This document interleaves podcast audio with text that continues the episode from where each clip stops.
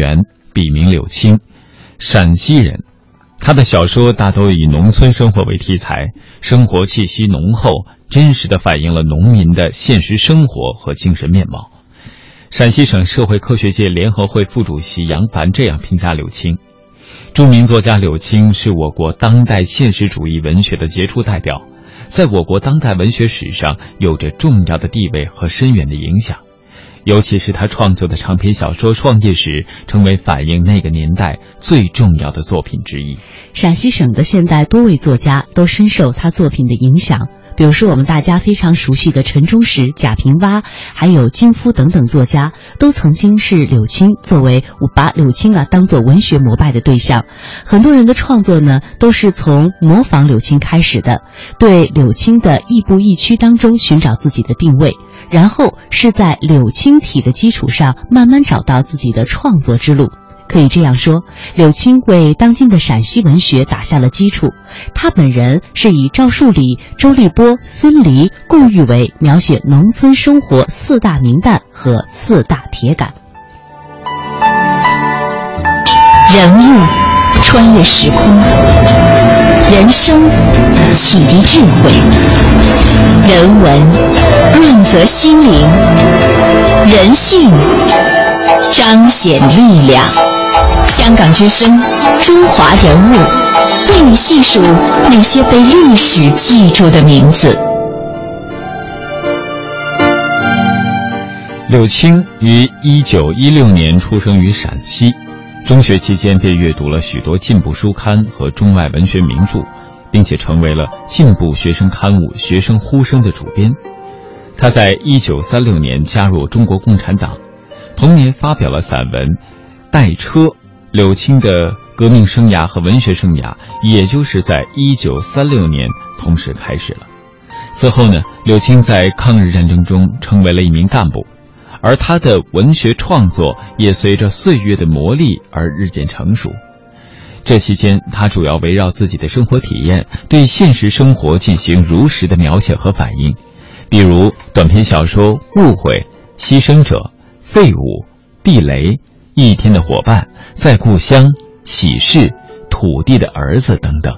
一九四二年，延安文艺座谈会召开之后，柳青开始认真学习毛泽东的在延安文艺座谈会上的讲话，明确了奋斗的方向和目标。一九四三年，柳青贯彻文艺为工农兵服务的指导思想，深入到了陕西女职体验生活。与当地的干部一起深入到农村基层，通过在农村的工作实践，改造自己的人生观和价值观。在三年之后，柳青根据这一时期的生活体验，写成了长篇小说《种谷记》。这部以陕北解放区农村生活为题材的作品，成为了贯彻延安文艺座谈会文艺方针的代表性作品。小说出版以后，就引起了强烈的反响，也鼓舞了柳青的创作热情。一九四七年，柳青又一次做出了人生的选择。那个时候，他从大连来到了解放战争的前线陕北。这一次的陕北之行，使柳青收获了他另外一部非常重要的作品，就是《铜墙铁壁》。在这部小说当中，柳青展现了人民群众高涨的革命热情，塑造了一批无产阶级革命领袖的光辉形象。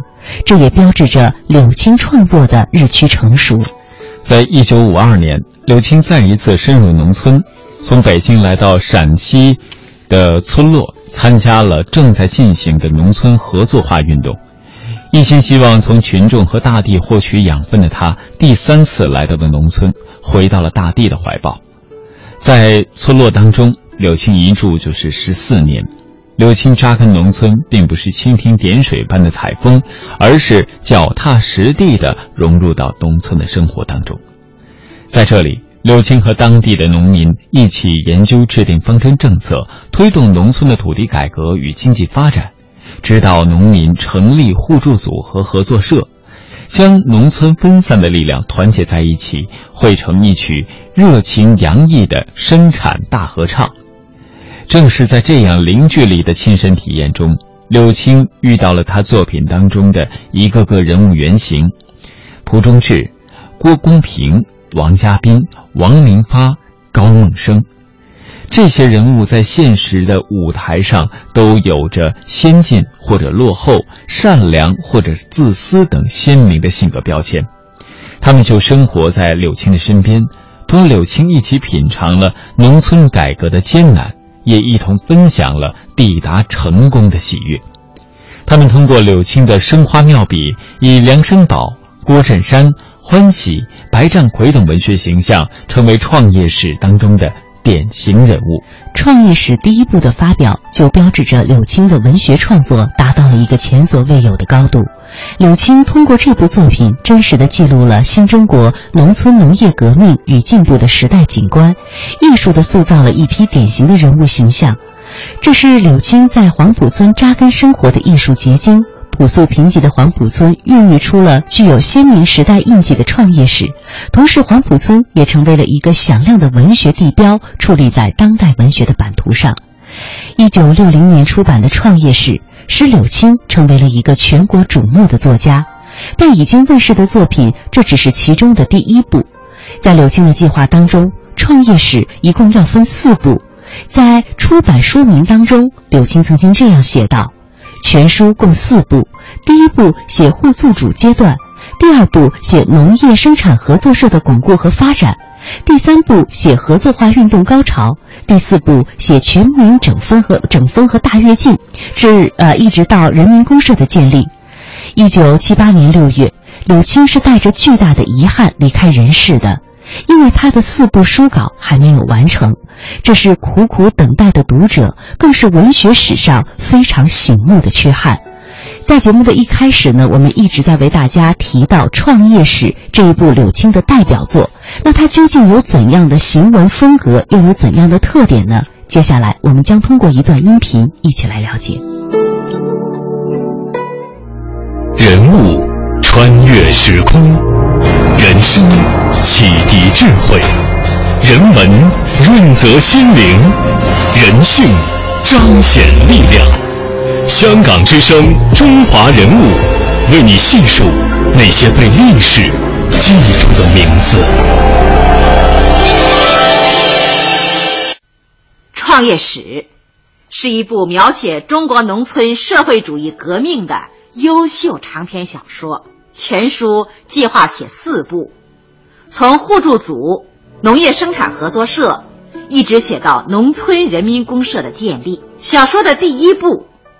以陕西渭河平原的一个普通农村为背景，描写了从互助组到农业合作化高潮中我国农村的斗争生活，展示出农村土地改革以后尖锐复杂的阶级斗争的宏伟画卷。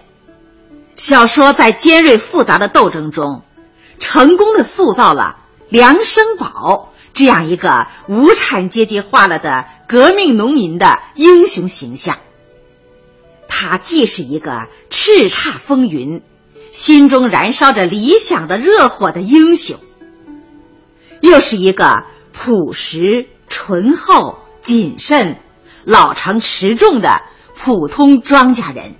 而我们的农村中，也正活跃着无数的这样的英雄人物。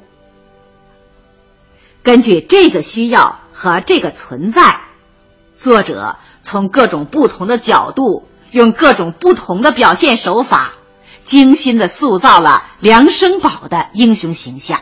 梁生宝买稻种，在整部小说中，是刻画梁生宝英雄性格非常重要、非常精彩的一章。小说的前四章，作者从各方面指明。摆在互助组组长梁生宝面前的迫切问题是：使互助组新生事物迅速成长起来。在这种情况下，为了增加互助组的生产，用事实说明社会主义道路的优越性，以反击资本主义势力的进攻，他才独自到渭河上游郭县车站为互助组买稻种。因此。买稻种对梁生宝互助组来说，是一个关系到社会主义道路和资本主义道路谁胜谁负的大问题，是关系到党的事业成败的大问题，这就为在梁生宝买稻种一章中集中刻画梁生宝的英雄性格做了有力的铺垫。梁生宝在第五章里一出现，就是一个具有无产阶级思想光彩的新型英雄了。他的性格美和精神力量，通过他历尽辛苦为互助组买稻种的动人描写，得到了初步的但又是全面的展示。这件事深刻的表现了。他对党的事业的无限忠诚，走社会主义道路的无比坚定，和捍卫社会主义不怕牺牲一切的思想品质。这一章虽然是节选，但比较集中的体现了柳青同志在塑造人物方面的艺术特色，即细致的心理活动描写。和富有个性化的行动描写相结合，真实的典型细节描写和革命理想主义的描写相结合，恰如其分的插叙和画龙点睛式的议论相结合，从而有力的刻画了人物形象，深刻的揭示了人物的思想境界，使梁生宝的英雄性格。放射出崇高的思想光辉，产生了强烈的艺术感染力量。描写梁生宝冒着茫茫的春雨来到郭县车站，决定不宿旅馆的思想活动，从而展示他无限忠于党的事业的思想品质。在梁生宝登场亮相以前，作品以较大的篇幅渲染气氛。为突出他的性格，造成了一种特定的环境。梁生宝的确与众不同，有点特别。全部旅客都住了旅馆，只有他，一个年轻庄稼人，头上顶着一条麻袋，背上披着一条麻袋，一只胳膊抱着用麻袋包着的被窝卷儿。黑床床的站在街边靠墙搭的一个破席棚底下，这是多么朴实的外貌描写！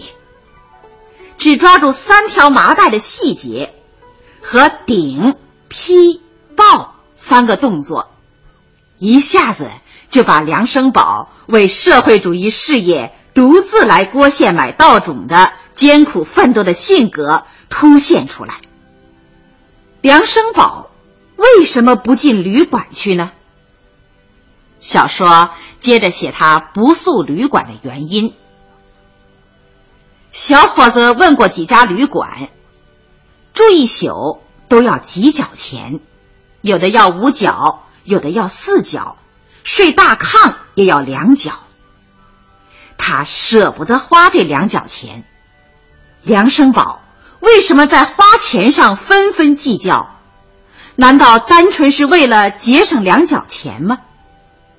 作者以追溯的方式，通过细致的心理活动描写，来揭示梁生宝对节省的深刻认识，从而展示他高尚的内心世界。他想到，这些买稻种的钱来之不易，钱对于那里的贫雇农。该是多么困难呐！庄稼人们恨不得把一分钱掰成两半使唤。别的互助组想买稻种弄不到钱，他的互助组有两户还是他垫借的。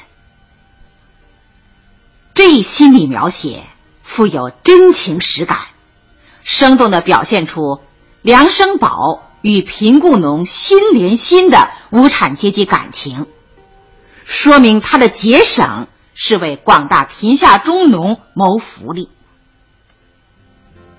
他想到，这些买稻种的钱是为了发展生产买秸稻子，这种秸稻子秋天割倒稻子来得及种麦，夏天割倒麦能赶上泡地插秧。只要有肥料，一年可以稻麦两熟。所以，他带来了多少钱，要买多少稻种，迅速把互助组的生产搞上去。想到这里，他怎能贪图睡得舒服，多花一角钱呢？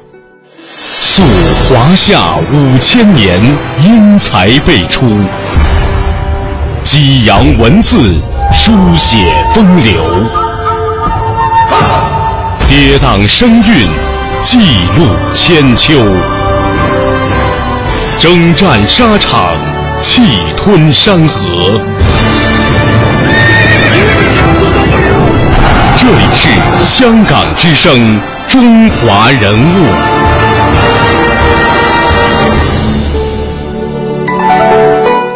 接下来呢，我们和大家分享一些柳青的创作轶事。首先呢，先要和大家讲的这个故事叫做“原来他是个作家”。在解放初的时候，柳青在黄浦乡安家，群众只知道他是柳书记。柳青刚下来的时候，穿了件黑色的呢子大衣，戴了墨镜，凡见人围成一堆，就凑上前去打听。但农民一见他这模样，都不敢跟他搭茬。柳青啊，也很懊恼。第二天的时候呢，他就学着村民的样子剃了个光头，又不知从哪儿弄来一件黑粗布对襟的褂子和一双老棉鱼头的布鞋穿上。这下呀，他就成了一个地道的农民，挤在人堆里，人们再也分不清哪个是农民，哪个是柳书记了。平时呢，柳青对什么事情都极有兴趣，互助组评工、分配活路以及开会发言，他用心记；村里人打架骂街、婚丧嫁娶，说长道短，他也听得津津有味儿。逢三六九。就戴个草帽，挎上篮子去赶王区镇的集，什么买卖牲口啊，倒腾粮食啊，卖脖子、买园子，他都是饶有兴趣的。仔细的看人们如何在帽子底下、袖筒里捏把子，如何讲话，有什么表情，一转就是半天。没事的时候，刘青喜欢跟人拉闲话，尤其是爱找王家斌，他的。爸爸妈妈谈的，什么旧社会逃荒要饭呐，租地压店呐，根根细细的都问到了。有次过年天快黑了，他还把王家斌和董廷芝叫到家里，让马威炒了几个菜，又拿出瓶酒，煞有介事地说：“啊，今年过年咱不谈工作，专口骗新传。”说完咧开嘴笑了。王家斌问。都聊些啥嘞？嗯，你就聊小时候如何跟你妈逃荒要饭，如何被你爹引回吧。于是啊，他们边吃边谈，整整谈了个通宵。后来创业史出版了，柳青用一万块钱稿费给公社盖了个农机厂，村里人才知道柳青是个作家。王家斌是这样感叹的说：“哟。”原来他还是个作家，还能写书，这往后啊，咱说话都要注意，不然他可把咱写到书里头了。接下来的这个故事呢，叫做“未买新书忍饥寒”。话说，在一九三四年，那一年十八岁的柳青考入了西安的一所高中。这一年的冬天，父亲特意来到省城看望自己的儿子，把平时节衣缩食省下来的钱凑起来，想给儿子买一件棉袄过冬。一天，父亲带着儿子上街，老人家大半辈子是第一次来西安，对一切呀都感到新鲜。但是呢，无心观赏古城的繁华景象，心里只惦记着给儿子买棉袄的事儿。这个时候，柳青却把父亲拉到了一家书店里，希望父亲给自己买一本书。父亲问：“掌柜的，这书多少钱？”掌柜回答：“六块。”哎呦，这么贵呀！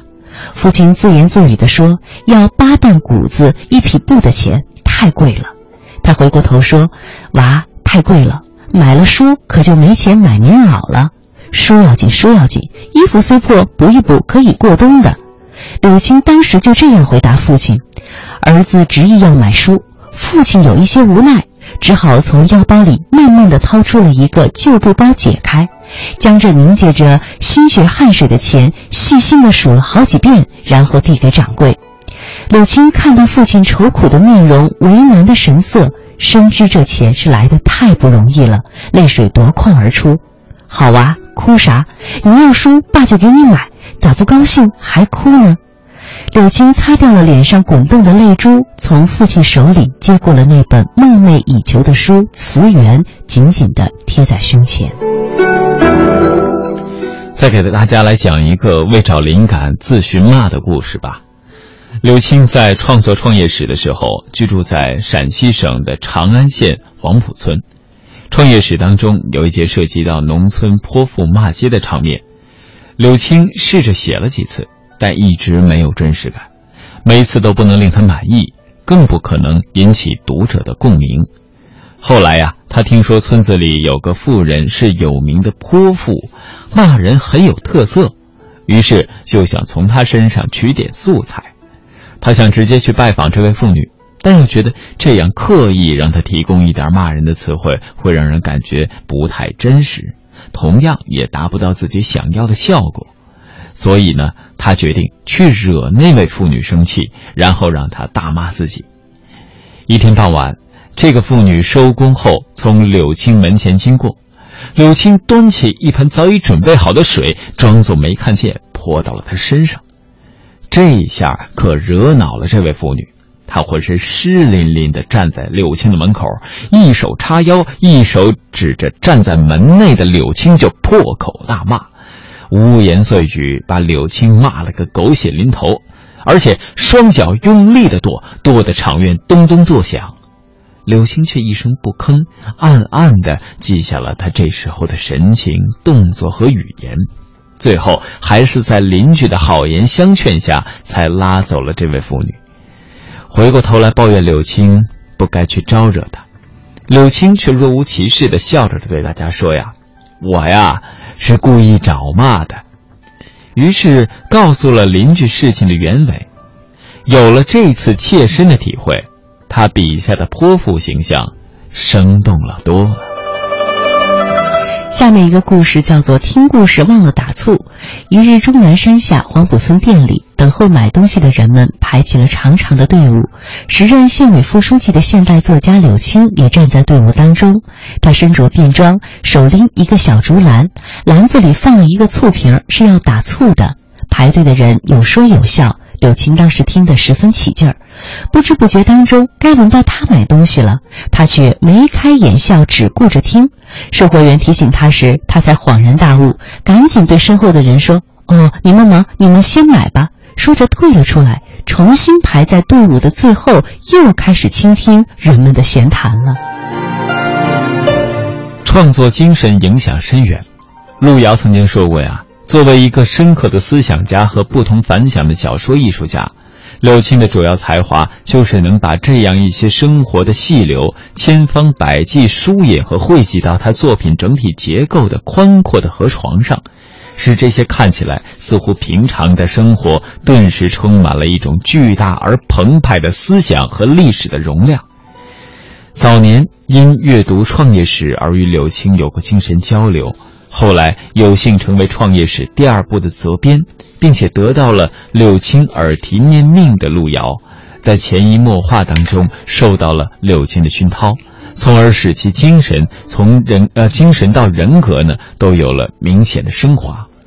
一次，路遥在总结《平凡的世界》的创作经验时说：“在中国老一辈作家当中，我最敬爱的是已故的柳青。”这句自白当中，我们可以清楚地看到路遥对柳青的敬仰之情，同时小说所呈现出来的史诗的追求，都体现出路遥对柳青积极的模仿和继承。还有一位被称为“小柳青”的作家，就是陈忠实，他同样是柳青的追随者。他的作品接班之后，就是经柳青亲自修改之后发表的。年轻的陈忠实对创业史的深爱，超过了他当年读过的任何一部文学作品。原因就在于柳青对关中农村和农民生活描写之真实，超过了当时他能看到的一切写农村的文学作品。陈忠实曾经说过，《创业史》这部史诗所显示出的雄厚的真实的力量，是这样强烈而有力地征服了读者的心，使我每读一次，便加深一次对三个学校主张的深刻理解。这是今天的中华人物，我们和大家一起走进的著名作家柳青。非常感谢各位的收听，我们下期节目再会。再会。